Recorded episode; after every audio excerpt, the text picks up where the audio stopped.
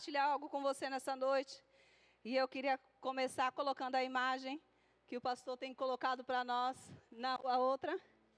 Isso, proibido parar e estacionar. E eu, quando eu vi essa imagem, eu lembrei de um, te um tempo atrás lá em Peruíbe, quando estávamos fazendo algumas reuniões de mulheres e o Senhor me tinha me dado uma direção dentro dessas placas de sinalizações. E a primeira que eu comecei foi por essa placa de proibido parar e estacionar. Eu lembro que Ana ministrou nesse dia e ela falou dentro de algumas coisas. Mas ela não falou dentro disso, dessa, dessa, imagem, na verdade, porque ela nem sabia. Mas eu quero compartilhar um pouquinho dentro, que você meditasse um pouquinho nessa imagem. E ela fala sobre proibido parar e estacionar. E agora eu quero que você, irmão, por favor, coloque a próxima aí, a próxima placa. E ele disse: nessa igreja, ou nós da fé, ou nós que somos o povo de Deus, é proibido parar e estacionar. Mas nós temos um caminho a seguir. Que se lembra que na outra, na outra imagem tem um caminho? E nós temos uma direção para seguir. E você sabe qual é a direção que essa placa indica? Quem dirige? Essa placa diz sentido único. Geralmente ela é para o lado ou para frente, dependendo. Tem uma outra placa que é amarelinha também, que, que faz a mesma coisa, sentido obrigatório. E o nosso sentido único, ou o nosso sentido obrigatório, se chama fé. Aleluia. Então, toda vez que você vê uma placa, você vai lembrar: eu não posso parar nem estacionar, mas eu tenho um destino para seguir. Eu tenho um lugar, um alvo, e o meu alvo é a fé, é Cristo.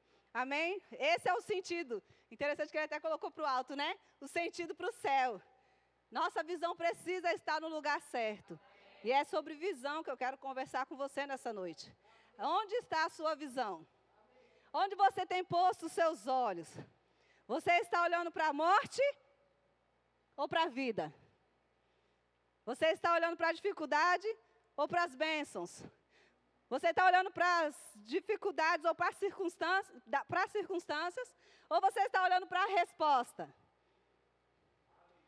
Porque faz diferença quando você está olhando para algum lugar. Você vai ter uma reação diante daquilo que você está vendo.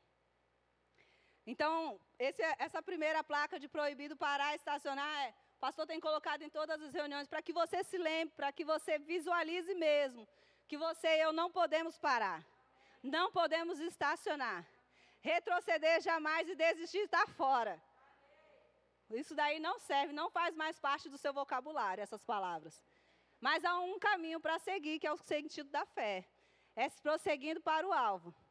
Amém? Aleluia. Aí você pode pensar, mas irmã, de vez em quando dá vontade de parar. Dá uma desistência, dá uma. E de fato, vem, essas, essas circunstâncias ou situações, elas surgem diante das nossas vidas, sim. Mas se você tiver o foco no lugar certo, você não vai parar. Você não vai desistir, você vai avançar. E aí, por que paramos? Eu queria que você abrisse comigo lá em Mateus 14. Nós vamos ler algumas coisas. Porque às vezes nós desistimos de caminhar, ou porque nos cansamos durante a caminhada.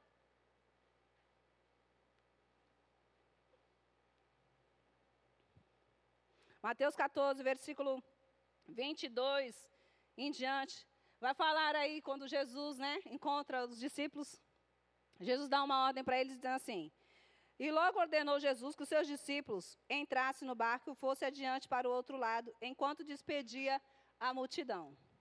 Versículo 23. A despedir, é, peraí, isso. E despedia a multidão, subindo ao monte para orar à parte, e chegado já à tarde, estava ali só. Versículo 24 diz assim: O barco já estava no meio do mar, açoitado pelas ondas. Para um pouquinho aí.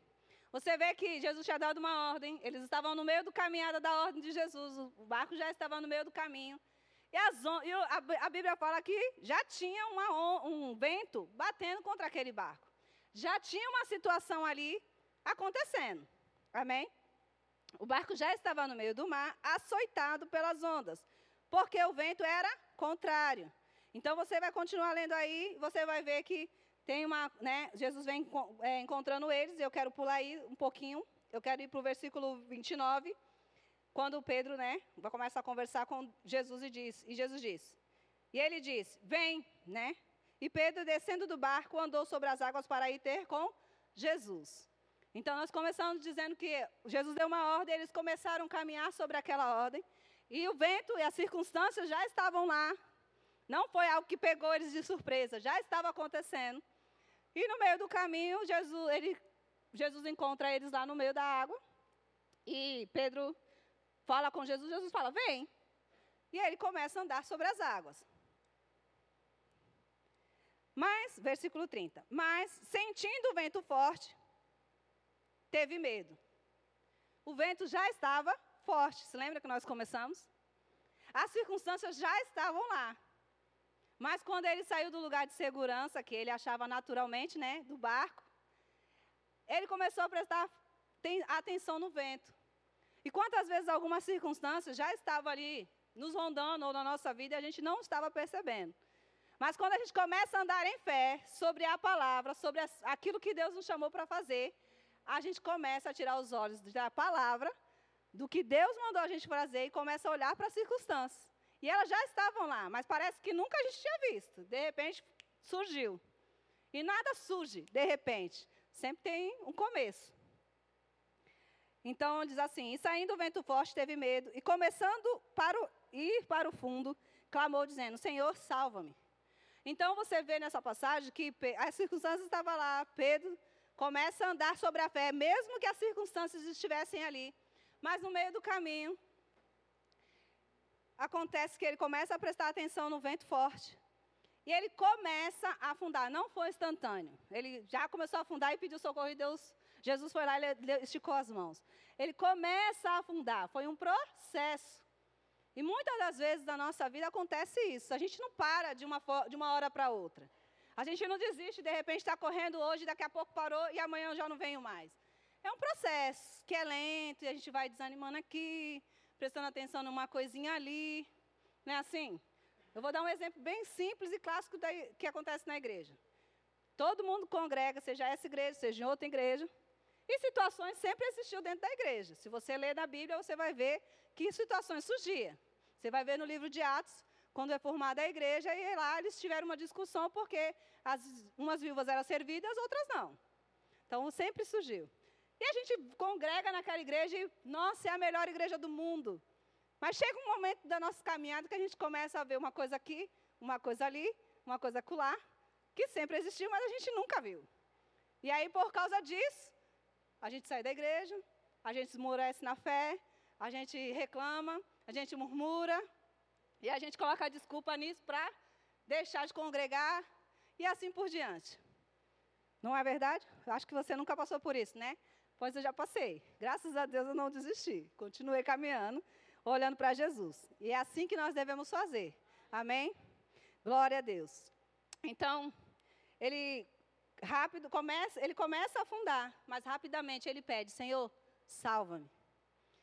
Então, quando a pessoa ela começa, quando ela para, na verdade, esse processo não foi na hora.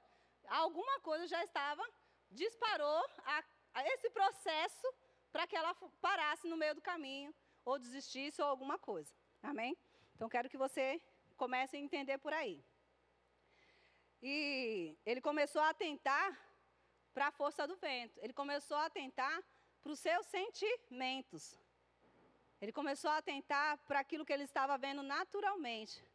E ainda que a palavra estava diante dele, ele começou a olhar para os lados e não olhar para quem estava diante dele.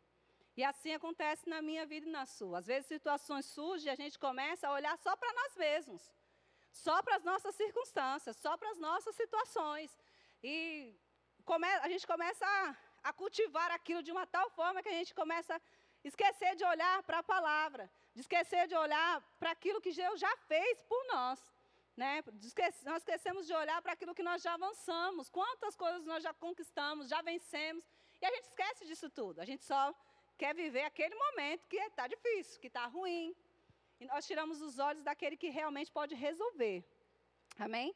Aleluia. Então, Gálatas 3, versículo 1, Paulo diz assim: Ó oh, insensatos Gálatas, quem vos fascinou?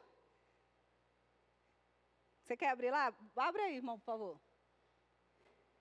Galatas 3, versículo 1. Ó oh, insensatos Gálatas, quem vos vacinou a vós outros?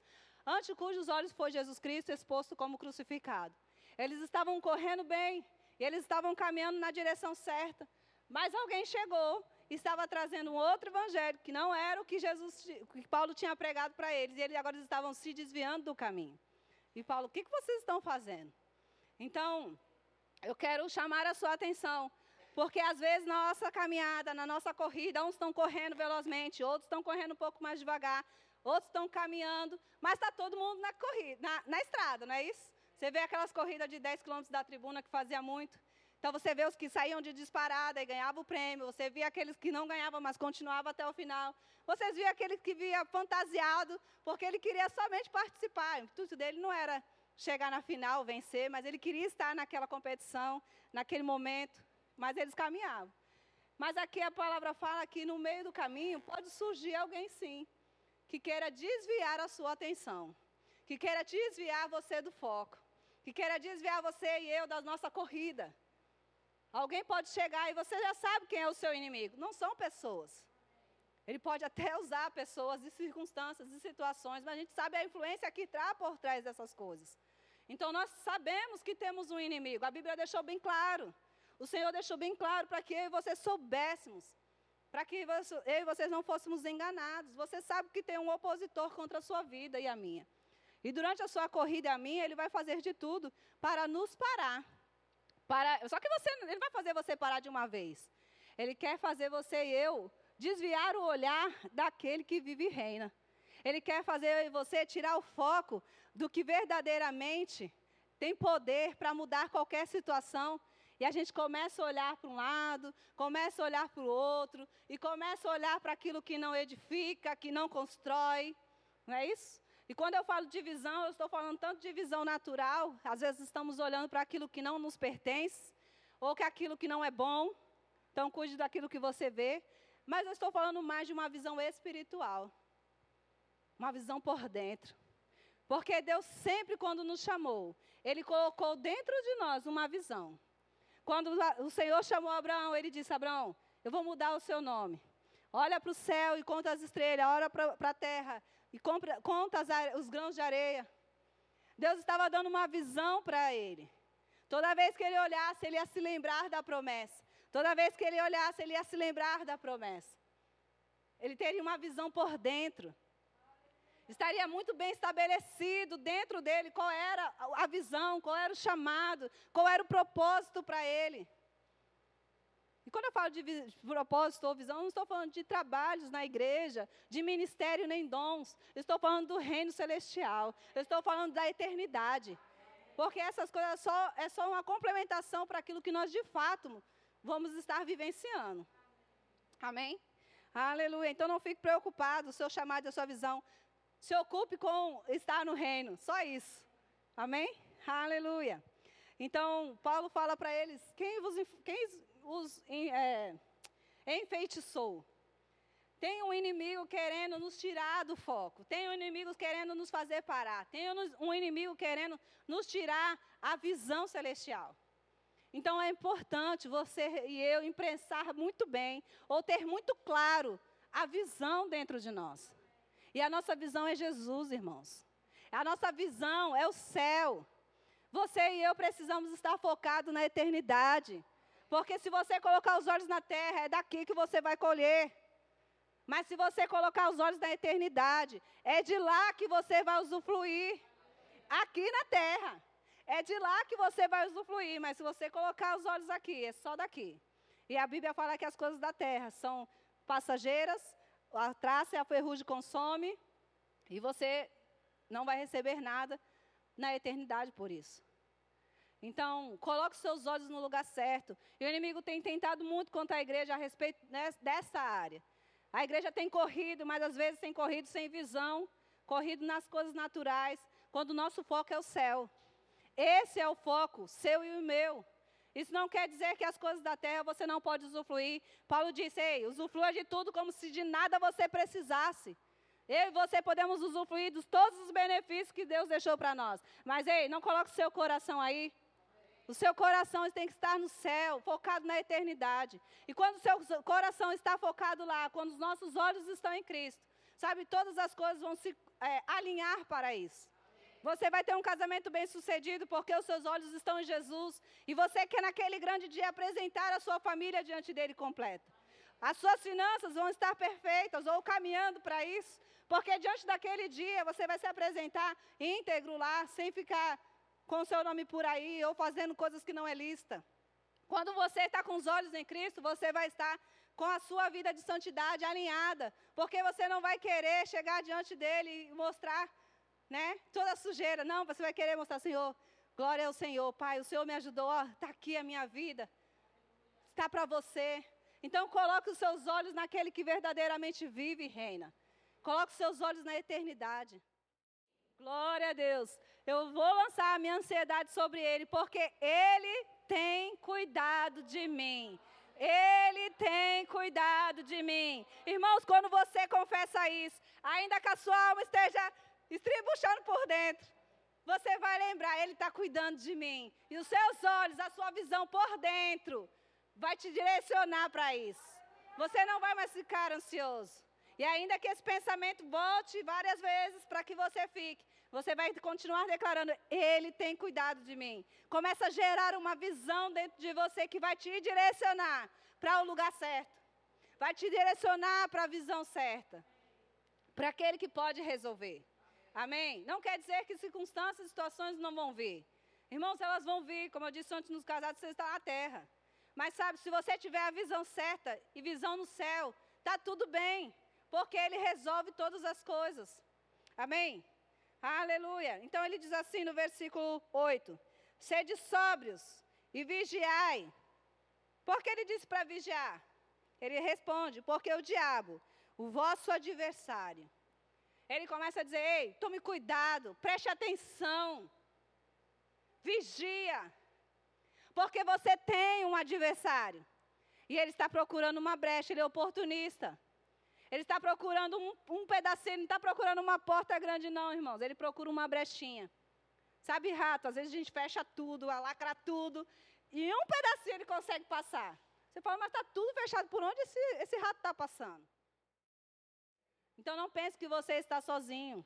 Outras pessoas também estão ao seu lado, tanto para te ajudar, como outras pessoas estão passando pelo que você está passando. E sabe, é uma boa oportunidade de dizer, já que eu estou sendo afrontada nessa área, é por essa área que eu vou orar por alguém. É essa área, alguém no mundo está passando dificuldade financeira, então vou orar por dificuldade financeira de alguém. Alguém está passando por enfermidade, então vou orar por enfermidade para alguém ser curado dessa enfermidade. Já que ele veio por esse caminho, é por sete caminhos que ele vai fugir de mim. Amém? Então você precisa estar com os olhos em Cristo para isso. Nós não podemos desviar a nossa atenção da palavra, do reino. Nós não podemos desviar a nossa atenção daquilo que você e eu fomos chamados para fazer nessa, nesse tempo e nessa época. Porque Deus te chamou para algo. E tudo que o inimigo quer fazer é tirar a sua atenção. É por isso as notícias, é por isso né, as coisas relâmpagas que, relâmpago que acontece. E todo mundo começa a colocar atenção naquilo, de repente some. Estrela cadente desaparece, uh, todo mundo começa a comentar. Quando começa a comentar, já sumiu, já, come, já começou outra notícia, porque ele sabe que a sua atenção não vai ficar por muito tempo sobre aquela notícia. Já começa outra notícia, para que a sua atenção se prenda a outra notícia, e assim a gente vai ficando preso em falatórios. A Bíblia fala que no mundo há muitas vozes, mas nós sabemos e podemos discernir a voz correta, que é a voz do Espírito. Mas para isso nós precisamos estar com os nossos olhos no lugar certo, com a nossa visão focada no autor e consumador da nossa fé, que é Jesus. Amém? Aleluia. Eu queria que você abrisse em Gênesis 3. Você conhece? Falando de Adão e Eva. O seu inimigo, o seu opositor sempre vai tentar fazer você ou perder a visão, ou perder o foco. Sabe quando uma pessoa olha para um lugar, mas não está focado? Uma vez eu lembro que eu tenho um, irmão da parte de pai, e, uma, e eles me contando isso eu achei muito engraçado, eu ri bastante. E desde que ele nasceu, ele sempre teve um problema de visão nos olhos, só que ele não sabia, e ninguém sabia, porque ele nunca tinha falado, só que ele enxergava. Então, por isso que ninguém percebeu. Ele enxergava, Só que ele enxergava meio turvo, assim, meio bagunçado, então ele não chegava nítido. Então ele cresceu a vida inteira, né, dentro da casa do meu pai tudo. Hoje ele já, já, um, já, é um jovem, mas até a adolescência dele, não sabia que ele tinha esse problema de visão. Então, na adolescência aqui, eu não lembro porquê, descobriram que ele tinha que levar ele no oftalmo. Então, levaram ele no oftalmo, descobriram lá, fiz, teve que fazer uma cirurgia na visão tal. Então, quando ele voltou para casa, que já estava tudo estabelecido na, na, nos olhos dele, ele, sentado no sofá, ele olhou assim para as paredes. E meu pai não trabalha na área da construção, mas ele foi obrigado, por uma circunstância, a construir rápido a casa dele. Então, você sabe que quem não sabe fazer e faz, não fica tão perfeito. E ele, sentado no sofá, ele olhou para as paredes e disse: Pai, eu nunca reparei que essas paredes são tão tortas. E eu ria, porque eu falei, menino, tu passou a vida inteira aí dentro e nunca percebeu isso. E é engraçado, mas sabe, irmãos, às vezes as situações estão na nossa vida há tanto tempo, e a gente se acostumou, a visão está turva, não está vendo perfeito, e a gente está achando que é normal. Mas nessa noite, Deus está abrindo e limpando a nossa visão. E aí você vai olhar para aquela situação e dizer: como eu aceitei isso na minha vida? Sai agora. Como eu recebi isso? Não, devolvo. Amém? Glória a Deus. Então, nessa noite, eu creio que você está sendo, está sendo limpa a sua visão espiritual. E as cegueiras ou coisas que veio trazer cegueira para você e para mim vão cair por terra em nome de Jesus. Amém? Você vai conseguir detectar ou ver melhor, ver perfeito, ver nitidamente o que precisa ser consertado, o que precisa ser tirado, o que precisa ser refeito. Amém? Aleluia. Glória a Deus. Então, eu só contei isso que eu, eu lembrei desse testemunho, achei engraçado. E, ao mesmo tempo, me ensinou a respeito disso. Amém? Aleluia. Então, eu falei para você abrir em Gênesis 3, versículo 6. Fala sobre, a, aí na queda, né? Onde, quando a mulher, diz assim, E vendo a mulher que a árvore era agradável e boa para se comer, agradável aos olhos e desejável para dar entendimento. Tomou do seu fruto e comeu, e deu também ao seu marido, e ele comeu. Versículo 8 diz assim: E ouvir a voz do Senhor Deus, que passeava no jardim pela viração do dia, e se escondeu. Adão e a sua mulher da presença do Senhor, entre as árvores do jardim. Então você está presenciando, ou né, vendo aí, que a mulher viu algo e desejou, e usufruiu daquilo e participou para o seu esposo. Mas você vê que quando uma visão está errada, ela já tinha uma direção da parte de Deus, eles já, eles já tinham né, um comando que não era para comer do fruto, já tinha uma visão dentro, mas aí ela decidiu seguir uma outra visão. Mas eu quero falar a respeito de quando nós estamos com uma visão desfocada, uma visão errada, ou perdemos a visão, né? E eu estou falando visão, visão espiritual ou visão por dentro, daquilo que Deus nos chamou para fazer. É, você vê no, no versículo 8, eles fizeram uma ação. Toda vez que nós perdemos o, o foco de alguma coisa, estamos indo para um lugar e nos perdemos, nós temos uma reação para fazer. E essa reação, quando está desfocada, geralmente é uma reação negativa ou contrária. No lugar de eles irem até o Senhor e dizer: Senhor, eu errei, de fato, me perdoa. A Bíblia fala que eles se esconderam. Senhor, eu vi o Senhor e me escondi. Tive medo e me escondi. Eu quero que você abra no capítulo em Jonas, no livro de Jonas. 4, versículo 2. Coloca para mim, por favor, irmão. Jonas 4, 2.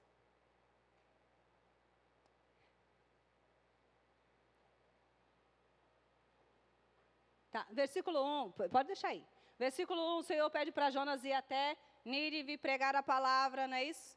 E ele vai até lá, ele não vai até lá. No lugar de ir para Nínive, Jonas pega um, um barquinho para ir para Tarso. Por quê? Porque Jonas entendia. Jonas conhecia o Senhor e sabia que Deus é um Deus misericordioso. Mas na visão de Jonas, Deus, Jonas não queria que aquele povo fosse perdoado. É um povo mau, um povo ruim, Sabe? Merece mesmo, Senhor, que o Senhor fulmine todo mundo. Olha o que eles fazem, porque era um povo ruim mesmo. Se você conhecer a história, você vai ver que era um povo cascadura. E na visão dele era tipo, Senhor, extermina logo esse povo. E orou ao Senhor e disse: Ah, Senhor, não foi isso que eu disse estando eu ainda na minha terra? Por isso me, me adiantei, fugindo para Tarso, pois sabia que és Deus clemente e misericordioso, e tardio irar-se, e grande em benignidade, e que te arrepende de fazer o mal. Então, na visão dele, Deus tinha que matar mesmo, e estava tudo certo. Ele não queria que aquele povo né, se arrependesse. E ele sabia que se ele fosse lá, que ele fosse pregar o que Deus falou, aquele povo podia se arrepender e o Senhor ia perdoar. E depois ele vai, né, passa por todo aquele processo, vai até lá, e de fato ele prega, o povo se arrepende, e o Senhor perdoa aquele povo.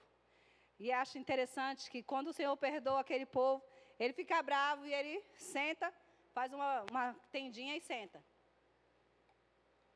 E a Bíblia fala que o Senhor vem com uma aroeira, uma plantinha, e ele fica todo feliz pela sombra da planta, e aquela planta morre. E ele fica bravo.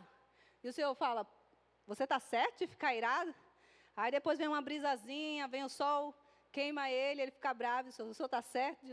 Você acha que a sua visão está certa? Traduzindo aqui, pra, né? A sua visão está certa?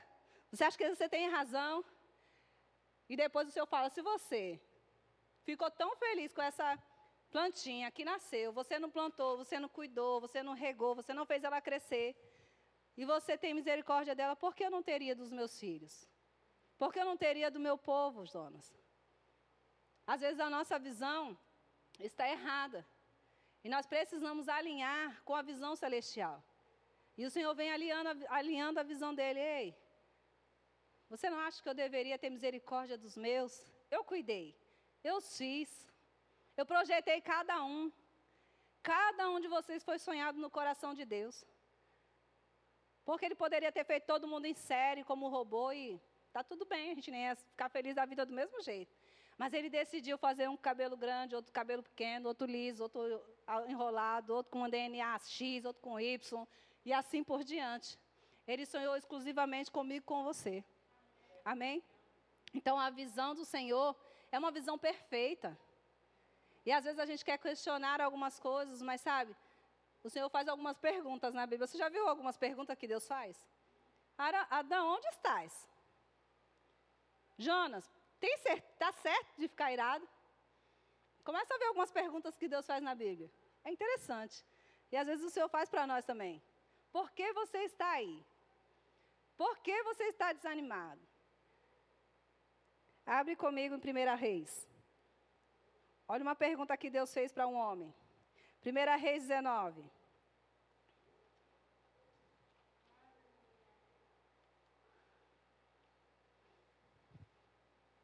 Esses dias eu compartilhei essas, essa passagem com as irmãs na sexta-feira.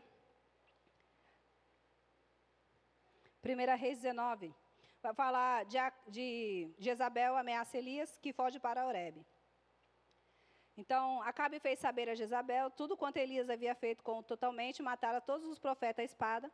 Então, Jezabel mandou um mensageiro dizer a Elias: Assim me faça os deuses o que bem fizer, fizerem. Se der certo, amanhã, a esta hora, não puser a tua vida como a de um deles. E vendo ele, se levantou para escapar com vida, fugiu, e chegando a Berseba, que é de Judá, deixou ali o seu moço. Então Elias tinha acabado de ser chamado para um propósito. Deus havia estabelecido uma visão no coração dele. Vai até Acabe, fala para ele que vai chover, faz assim, faz assim. Vai. Aí ele foi até o monte, matou lá os profetas de Baal. Ele estava seguindo a visão celestial. De repente vem essa mulher, ou uma circunstância se levanta, quando ela sabe que tudo que aconteceu, e manda um mensageiro para ele e começa a ameaçá-lo de morte.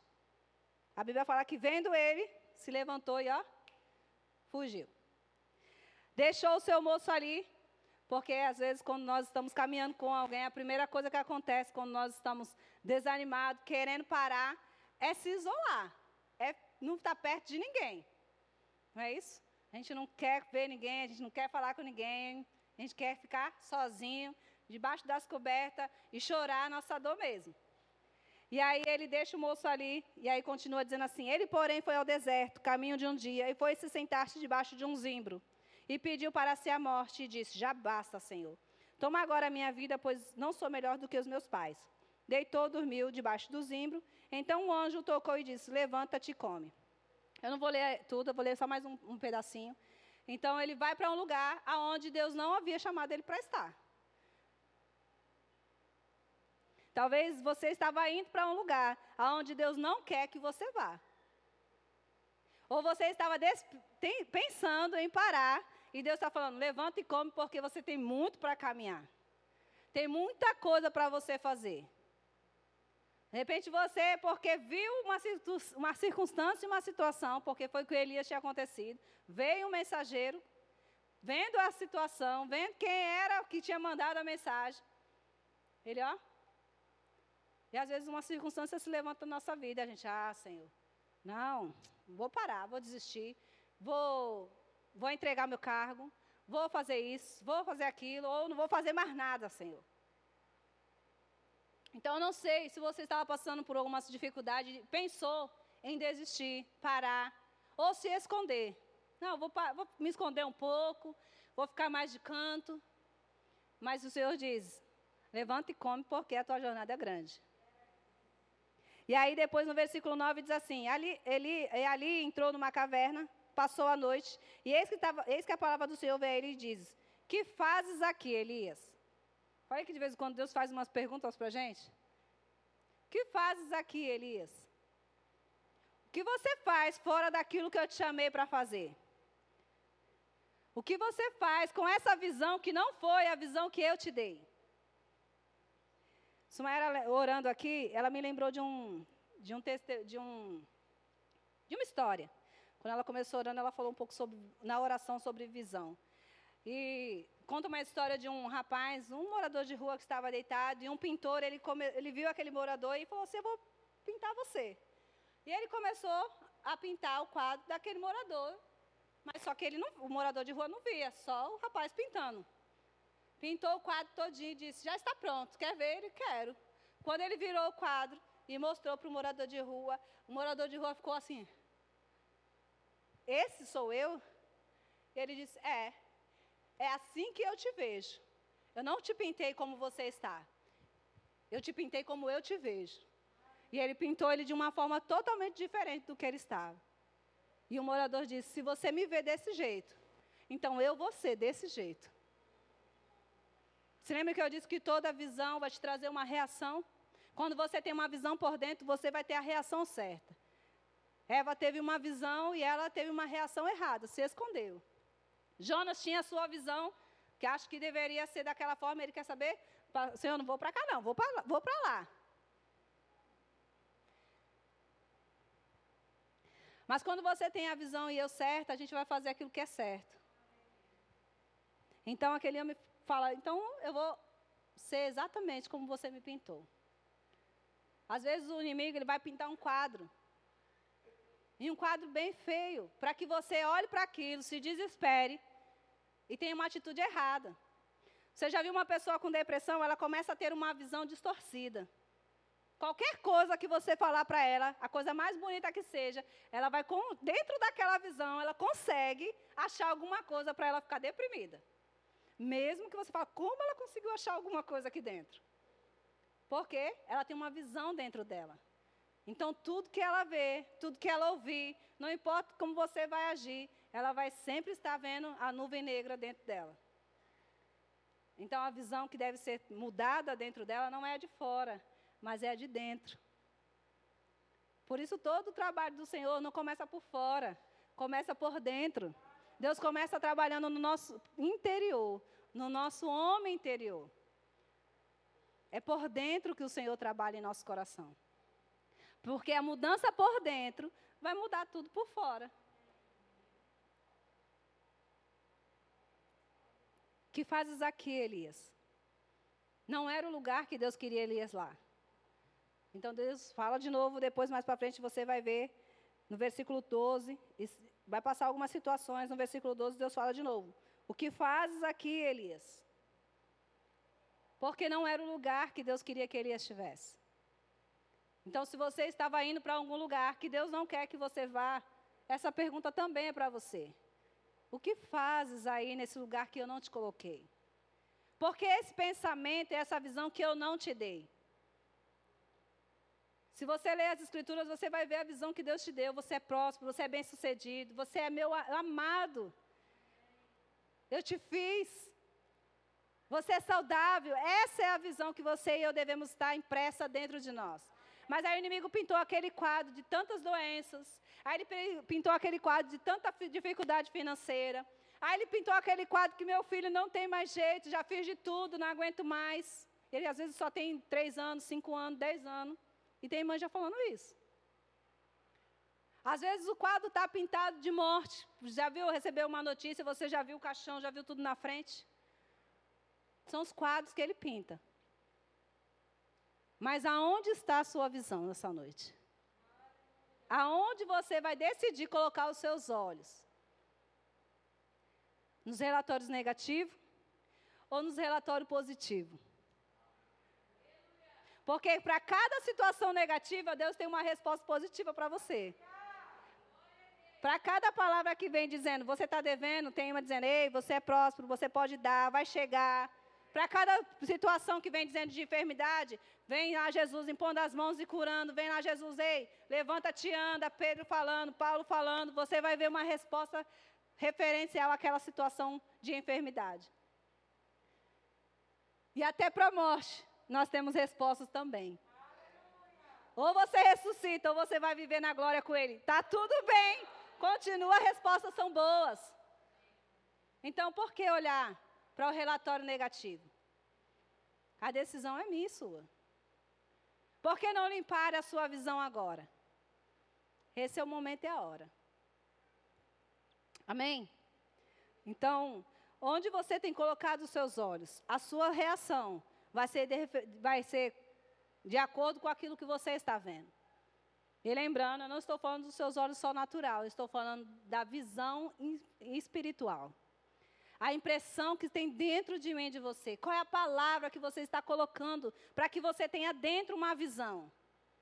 Uma projeção. Porque toda visão vai te projetar. Por exemplo, quando uma pessoa vai decidir por uma faculdade ou por um curso, ela vou fazer tal curso. Então ela vai se projetar para aquilo. O que, que ela vai fazer? Ela vai fazer, se inscrever na faculdade, ela não vai se inscrever em outra matéria. Ou ela não vai se inscrever, ela quer fazer engenharia e vai se inscrever em medicina. Ela vai se inscrever naquilo que ela decidiu fazer. Ela vai se projetar para aquilo. Né? Geralmente, principalmente na. Acho que em todas as profissões, mas acho que a área da saúde é a que mais visível assim. A pessoa ela vai fazer um. Ah, eu quero ser médico, eu quero ser dentista, então ela já compra o jaleco branco. É a primeira coisa, mais barato, mais prático, né? Mas ela já está se projetando. Ela vê aquele jaleco e fala: Eu vou fazer aquela faculdade. Eu vou concluir a minha faculdade. Ela já começa a comprar os materiais que ela vai precisar usar, os livros que ela vai precisar ler. Ela já começa a se projetar, ainda que o curso não começou ainda. Ela faz, a, ela faz o vestibular este ano, não é isso? Para o ano que vem ela entrar. Mas ela já estudou há quanto tempo para fazer aquele vestibular? Porque ela está se projetando para algum lugar. E assim é na vida. Tudo na vida a gente projeta. Nada acontece de repente, irmão. Você não acordou e dormiu e já. Não. Você foi projetando e vem um pensamento, e você vai pensando sobre aquele pensamento, sobre aquilo, e você vai se projetando para aquele lugar. Percebendo ou não, você vai fazer isso. Intencional ou não, você vai se projetar para aquele lugar. Provérbios 4, 20. Abre aí. Olha o conselho que o salmista, ou na verdade, não, não é o salmista, né? Porque aqui é, é Salomão que escreve o livro de Provérbios. O salmista seria nos Salmos. Provérbios 4, versículo 20 diz assim: Filho meu, atenta para minhas palavras, e as minhas razões inclina o teu ouvido. Aí ele dá um conselho: não deixe apartar-te dos teus olhos e guarda no íntimo do teu coração.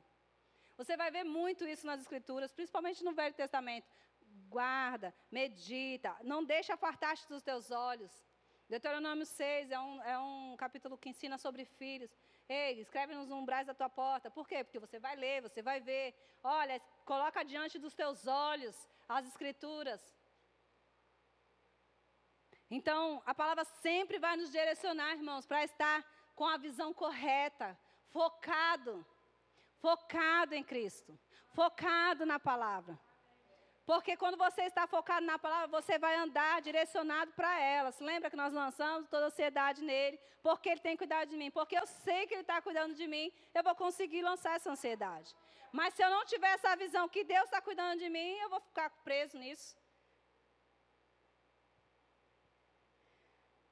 4,20 diz assim, 21 já li. 22, porque são saúde para os que acham. Porque são vida para os que acham e saúde para o seu corpo. Ele dá a resposta, porque é importante colocar sempre a visão celestial diante dos teus olhos. Sempre estar focado na eternidade, sempre estar focado no céu. Não tire os teus olhos do céu, irmãos. Todo, todo, todo o contexto do cristianismo é a eternidade. Tudo volta para o Senhor. Então, se você tirar o foco disso, você perdeu toda a caminhada. Você passou toda a jornada indo para o lado errado. Eu acho que ninguém aqui quer isso. Misericórdia. Senhor, corri tanto. Não, mas cheguei. Valeu a pena, Senhor. E ele diz: sobre tudo que deve guardar, guarda o teu coração, porque dele procede as saídas da vida. Desvia a mentira da tua boca e afasta a maldade dos teus olhos. Os teus olhos olhem para frente, as tuas pálpebras olhem direito diante de ti. Examina o caminho dos teus pés, toma os teus caminhos, que todos os teus caminhos sejam bem ordenados. Não te inclines nem para a direita nem para a esquerda, retira o teu pé do mal. E o que quer dizer isso? Preste atenção, qual é a visão que você está tendo dentro? Olhe direito, examina. Tudo isso está relacionado à visão, irmãos está relacionado àquilo que você está direcionando a sua vida. Tudo isso. Hebreus 11, 26. Glória a Deus. Você está aí? Aleluia. Sua, a minha visão e a sua visão está sendo alinhada nessa noite. Amém. Se estávamos com a visão turva ou embaçada, olhando para o lugar errado, Deus está focando a nossa visão no lugar certo é na eternidade, é na palavra. Tira os seus olhos das notícias que você está ouvindo. É só boatos, é só burbúrio. É só para desviar a sua atenção da, da palavra, do que Jesus disse. Foque no que é verdadeiro e no que é eterno. Amém? Hebreus 11, versículo 26 e 27, eu gosto muito desse texto. Diz assim: Tendo por maiores riquezas o vitupério de Cristo do que os tesouros do Egito, porque tinha em vista a recompensa. Está falando de Moisés. Moisés deixou todas as, a, a glória, a riqueza das coisas natural do Egito, do tempo dele. Ei, agora é o seu tempo. E o Senhor diz: Ei, tira, tira os olhos dessas coisas. Mas ele só conseguiu tirar os olhos das coisas que chamavam a atenção, porque ser príncipe, princesa, rei, tem nada de ruim aí, alguém acha ruim. Ele só conseguiu abrir mão dessas coisas. Das, das coisas do Egito que ele ia desfrutar, mesmo não sendo rei, ele ia desfrutar de tudo aquilo, irmãos. Ele só conseguiu, porque a Bíblia dá um detalhe, que faz toda a diferença na vida de Moisés. Tendo em vista a recompensa. Tendo em vista a recompensa. Você tem em vista a recompensa? Ou você está dizendo, ah, só lá na eternidade, vai demorar. É melhor a gente usufruir agora mesmo. Lembre-se que é eterno. E o agora é passageiro. Ele teve em vista uma recompensa. Ele sabia que ele tinha algo maior.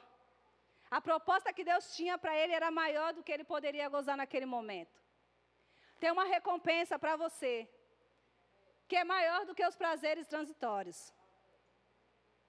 E a gente pega isso muito para jovem, né? Jovem, tem uma recompensa do que você viver na carne agora. Mas sabe, a, as, as tentações que vêm para o jovem vêm para qualquer um. O diabo não faz acepção de pessoa. Vou tentar os jovens nessa área, mas os casados é aquela outra. Não, irmãos. A tentação que ele faz, ele traz para todo mundo de todas as formas. Então, tenha em vista uma recompensa. Lembre-se, quem te chamou? Lembre-se, traga à memória aquilo que te traz esperança. Lembra. Coloque um pouquinho de força, leia a sua Bíblia, medite nos versículos. Chame alguém para orar com você. Irmãos, eu não estou lembrando de nada, eu preciso de uma, de uma ajuda. de uma solução sobre essa, sobre essa, uma resposta sobre essa situação. Me fala versículos bíblicos, me ajuda a lembrar, porque, olha, às vezes estamos tanto no meio, embaraçados no meio do problema que a gente não consegue achar a saída. Mas sabe, tem um, um ajudador dentro de você para te, te ajudar. Tem um corpo que Deus preparou para te socorrer. Então, por que você está aí, Elias? Por que está dentro da caverna? Porque está com a visão errada. Limpa os, os teus olhos. Vamos limpar os nossos olhos. E só tem um lugar para limpar os olhos, irmãos. Ou limpar a visão celestial, colocar a visão celestial para dentro. É no reino, é na palavra. Aleluia. Hebreus 12, versículo 2. Também vai nos ensinar. Portanto, vou ler o versículo 1. Portanto, também nós, pois que estamos rodeados de uma tão grande nuvem de testemunha, deixamos todo o embaraço e pecado que tão de, tão de perto nos rodeia e corramos com perseverança, ou né, com paciência, a carreira que nos está proposta. E aí ele diz: olhando, olhando. Tem uma carreira para você continuar. Se lembra da estrada? Você está por um caminho. Há um caminho para você seguir. Você vai só continuar seguindo para esse caminho. Você não vai parar e nem retroceder, e nem desanimar, e nem estacionar, porque você está olhando. Como Moisés estava olhando a recompensa, você e eu precisamos estar olhando, e ele diz: para onde? Para Jesus. Ou para a eternidade. Ou para a sua salvação. Quando nós estamos no o olhar no lugar certo, as nossas reações vão ser corretas. E ele diz: o autor e consumador da fé, a qual, pelo gozo que lhe estava proposto, suportou a cruz desprezando a afronta, e assentou-se à destra do trono de Deus. Versículo 3 diz: Considerai, pois, aquele que suportou tais contradições dos pecadores contra si mesmo, para que não enfraqueçais, desfalecendo no vosso ânimo. Então, foque, tenha um foco. Tenha um foco, assim como você se projeta para ser um grande médico, um grande enfermeiro, um grande dentista, um grande. qualquer área que você, você deseja executar. Assim como você projeta, projete. Projete as coisas celestiais. Projete, seja intencional mesmo de viver uma vida cada dia mais esmerada na palavra, esmerada nas coisas do reino. Se projete para o alvo. Não perca a sua visão. Aleluia. Glória a Deus. Quando nós não temos uma visão celestial dentro, qualquer coisa por fora vai nos atrair. Quando você não sabe por dentro, você não tem uma visão que eu sou filho. Qualquer situação por fora vai dizer: ai, Deus esqueceu de mim. Quando você não tem uma visão, eu sou curado. Qualquer relatório negativo, de fato, a gente já pega. Quando nós não temos uma visão formada por dentro, eu sou próspero. Qualquer situação financeira desaba. Porque não tem uma visão. Mas quando a pessoa tem uma visão por dentro, eu não sei se você já viu ou já andou com alguém que tem visão empreendedora. É impressionante. Eles passando na rua, ele olha para um lugar totalmente acabado e ele diz: Não fica bom aqui um, uma padaria? Você olha e fala: Padaria aqui? Não, se montar uma padaria aí vai dar certo. Olha, já estou vendo, uma padaria assim, assado, a gente colocaria assim. Você olha e você não vê nada, só lixo, bagunça, e você quer sair daquele lugar. Você passa, ele passa por outro lugar e fala: Nossa, aqui dava para construir tal coisa. Nossa, ia ser um sucesso aqui nessa região isso. Mesmo que tenha 10, ele olha ali, ele não liga para o que tem, que tem um monte. Ele tem uma visão dentro dele. E ele consegue, pela fé dele, ver aquela visão, ainda que é uma fé natural, ele consegue estabelecer algo pronto. E você olha e diz: Eu só vejo sujeira. E ele está dizendo: Mas eu estou vendo as paredes pintadas. Eu estou vendo o balcão, eu estou vendo os clientes chegando. Porque ele tem uma visão tão forte dentro dele, empreendedora, que para onde ele olha, ele consegue discernir. Como também ele consegue de olhar para um lugar, por mais bonito que seja, ele fala: oh, Isso não vai virar aqui, não vai dar certo. Este não é o lugar correto para esse, esse, esse estabelecimento. Porque dentro dele é uma visão. Dentro de mim de você precisa ter a visão do reino. Porque quando a situação financeira chegar, você vai lembrar: ah, eu sou próspero, eu tenho uma visão de prosperidade. E aquela situação não vai conseguir ficar, porque o inimigo ele vem, ele é persistente, mas quando você é mais persistente, ele desiste. Resistir ao diabo e ele fugirá de vós. Então, quando você tem impresso dentro de mim de você a visão celestial, as promessas de Deus estão impressas, quando ele chegar, você vai dizer: chegou tarde porque eu já tenho uma visão. E eu não vou abrir mão da minha. Eu já tenho uma visão sobre os meus filhos. E não importa como eles estão andando hoje, eu sei como eles vão ser amanhã. Porque eu tenho uma visão dentro de mim. Deus te deu uma visão para cada coisa da sua vida. Talvez você não, não prestou atenção, mas Ele te deu. Então você precisa trazer a memória. Eu sei, eu tenho uma visão sobre a minha saúde, eu tenho uma visão sobre a minha família. Eu tenho uma visão sobre o meu casamento, mesmo que ele não está bom. Eu tenho uma visão, tenho uma promessa sobre isso. Eu vou seguir ela. E tudo aquilo que a gente coloca força e desejo do nosso coração, a gente conquista. Porque é uma graça para isso. É a graça que te leva nos lugares que você precisa chegar. Amém? Aleluia. Glória a Deus. Tem um versículo no Salmo 127, versículo 4, que fala: Como uma flecha na mão do valente são os filhos na mocidade. Quando os pais, eles têm a visão celestial, eles têm a visão do que Deus colocou na mão deles, porque a Bíblia fala que os filhos são herança do Senhor. Eles não vão só projetar os seus filhos para ser os melhores médicos, os melhores enfermeiros. Isso é as pessoas lá de fora. Eles projetam os filhos só para isso. Não, meu filho vai, vou, vou colocar na melhor escola, no melhor curso, porque eu quero que ele seja de tal profissão. Mas quando nós temos uma como nós temos uma visão celestial, e quando o cristão de fato ele tem a visão do céu, ele vai conduzir a sua casa. Você lembra que tem uma reação? Ele vai conduzir a sua casa para a eternidade. E os seus filhos serão como flechas na mão do, do arqueiro. E quem é esse arqueiro é eu e você. Nós vamos projetar os nossos filhos, sim, para ser os melhores profissionais nessa terra.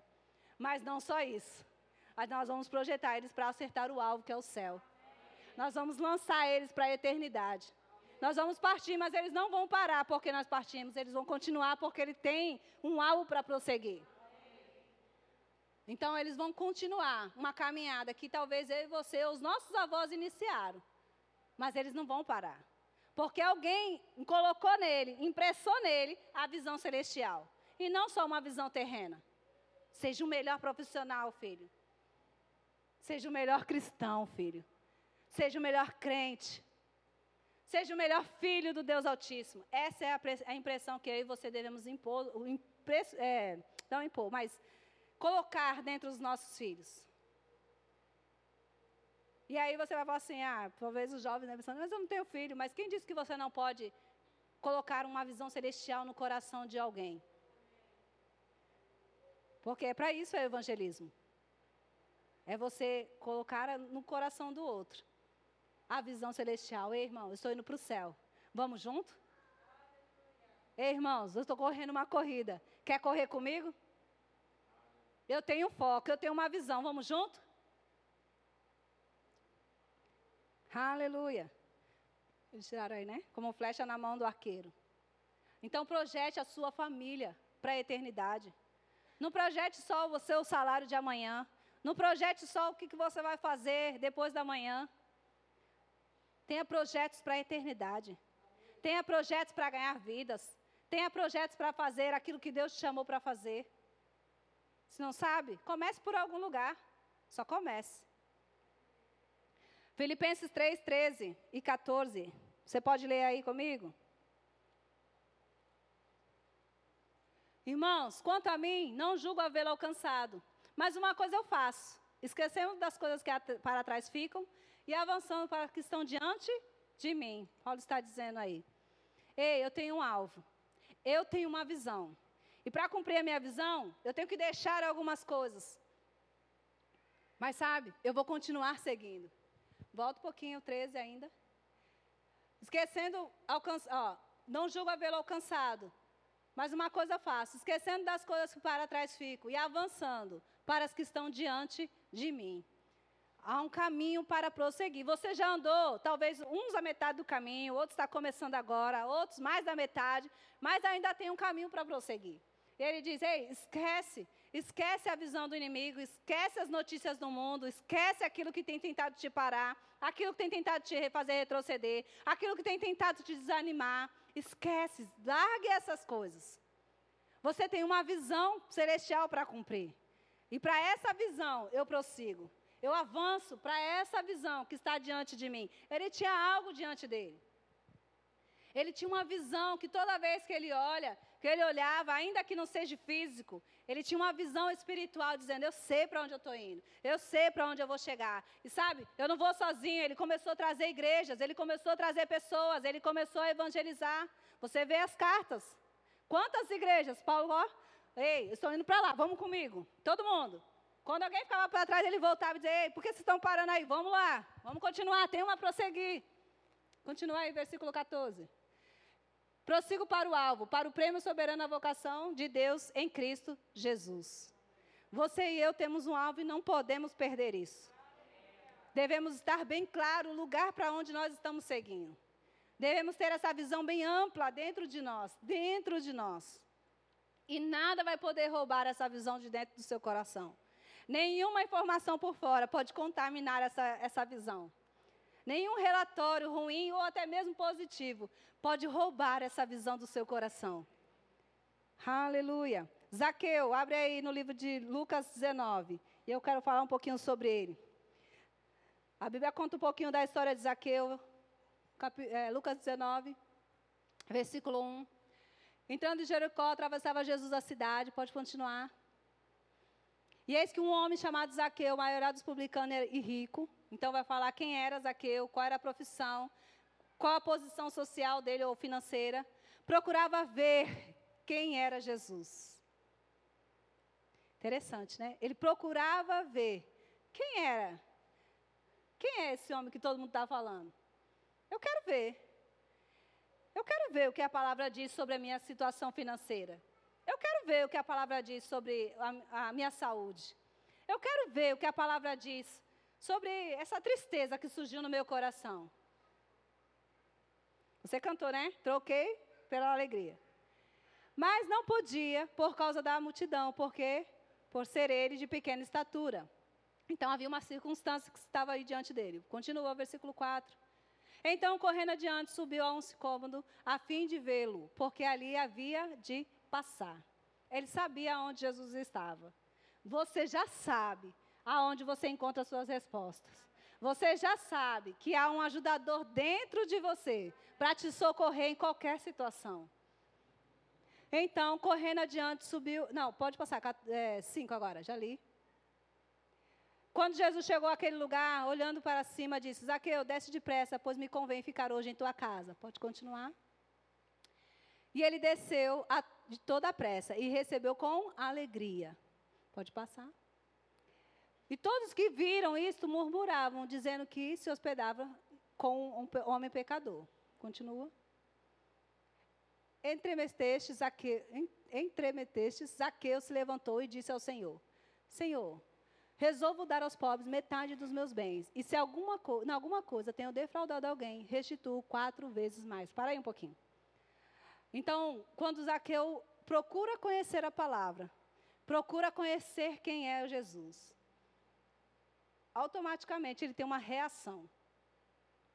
Se lembra da visão errada? A gente vai para o lugar errado e a gente se esconde e a gente se afasta, porque a visão está turva, está errada, não está com a visão correta. Mas quando uma pessoa tem de fato um compromisso com, ou um encontro com a palavra, a sua visão é alinhada. E o próprio Zaqueu, Jesus não tinha dito nada para ele. Mas o próprio Zaqueu disse: Senhor, eu vou mudar de atitude. Senhor, hoje eu quero, eu faço um compromisso com o Senhor. Hoje eu resolvo dar aos pobres metade dos meus bens. E se eu tenho defraudado alguém, eu vou restituir. A visão dele agora estava na, na, correta, a visão dele agora estava na palavra. Ele estava olhando para o próprio Senhor. Ele estava alinhado com aquilo que Deus tinha para ele. E com a visão correta, a reação foi correta. Jesus não disse, ei, ó, para de fazer o que está fazendo. Olha, você está errado. Jesus não trouxe nenhum tipo de condenação para ele. Ele mesmo, por causa da palavra, decidiu mudar. A palavra trouxe a visão correta, o posicionamento correto. Por isso a importância de congregar. Às vezes nós estamos tanto tempo fazendo algumas coisas, estamos fazendo errado. E aí fica, às vezes isso acontece muito no casamento. Estamos casados há tanto tempo e, e fazendo as coisas erradas, as coisas não dão certo, e a gente questionando ao Senhor. Mas quando estamos diante da palavra, e aí as mudanças começam a surgir em nós por causa da palavra, as coisas começam a mudar. Isso acontece às vezes com os nossos filhos. Isso acontece nas nossas finanças, estamos fazendo tudo errado, e aí está dando errado. Mas aí quando a gente começa a se alinhar com a palavra e ver, é por aqui, é por ali, não devo fazer isso, não, eu devo dar, não devo reter. A gente começa a se alinhar e as coisas começam a ir para o lugar. E o próprio Zaqueu disse, Senhor, eu, eu, eu desfaço dos meus, de tudo aquilo que eu, eu peguei. A mudança, a transformação. E eu quero terminar com esse texto, João 6, 57.